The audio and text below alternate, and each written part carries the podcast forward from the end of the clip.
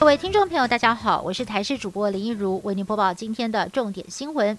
中央流行疫情指挥中心在今天公布，国内新增八例境外移入个案，分别来自阿曼、菲律宾、埃及跟越南。截至目前为止，累积新冠肺炎的确诊个案是九百九十八例。而根据 CNN 的报道，国际权威医学期刊《刺胳针》在今天发表的最新研究当中显示，科学家对去年九到十二月第二波新冠肺炎疫情高峰期间，大约有四百万笔病例实施统计，结果发现绝大部分的感染者在感染之后六个月之内是具有免疫力的，但是六十五岁以上的族群却仅仅有百分之四十七的人抵抗再次感染的能力。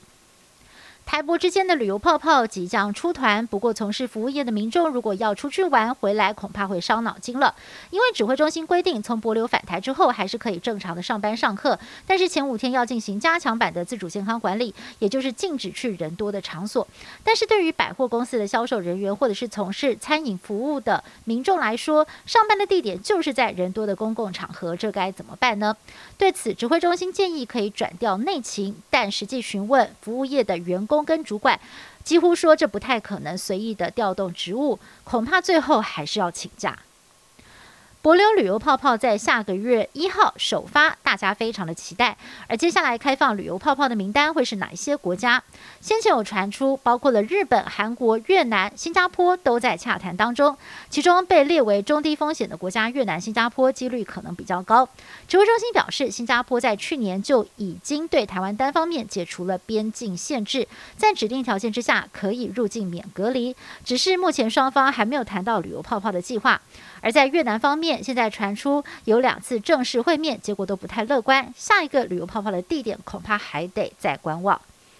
十一点七万剂的 A Z 疫苗在昨天晚间已经完成了最后的封检检验，最快下个星期就可以开打。但是指挥中心原定要让十一点七万人先打第一剂。如今可能会改成让有意愿接种的六万名医护人员一人打两剂，这样也引发了外界担忧。如果疫苗的含盖率降低，会不会让群体的保护力也下降？对此，医生指出，一剂疫苗的含盖率最好还是要高达六到七成，才能够减少院内感染的风险。但是目前接种的意愿不高，指挥中心必须要检讨是否要更换疫苗，或者是要寄出奖励的措施。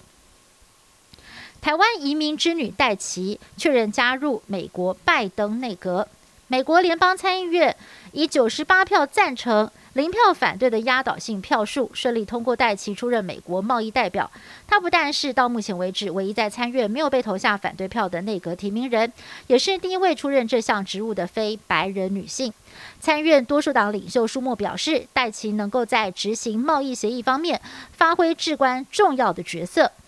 而舒默还特别提到，她是台湾移民之女，而作为移民的女儿，能够在美国出任这项重要职务，戴奇也表示她感到非常的荣幸。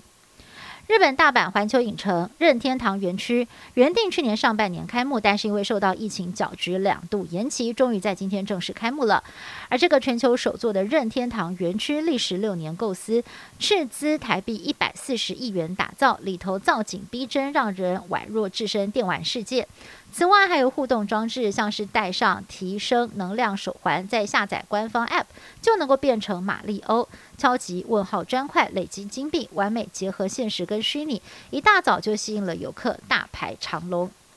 以上新闻是由台视新闻部制作，感谢您的收听。更多新闻内容，请您持续锁定台视新闻以及台视新闻 YouTube 频道。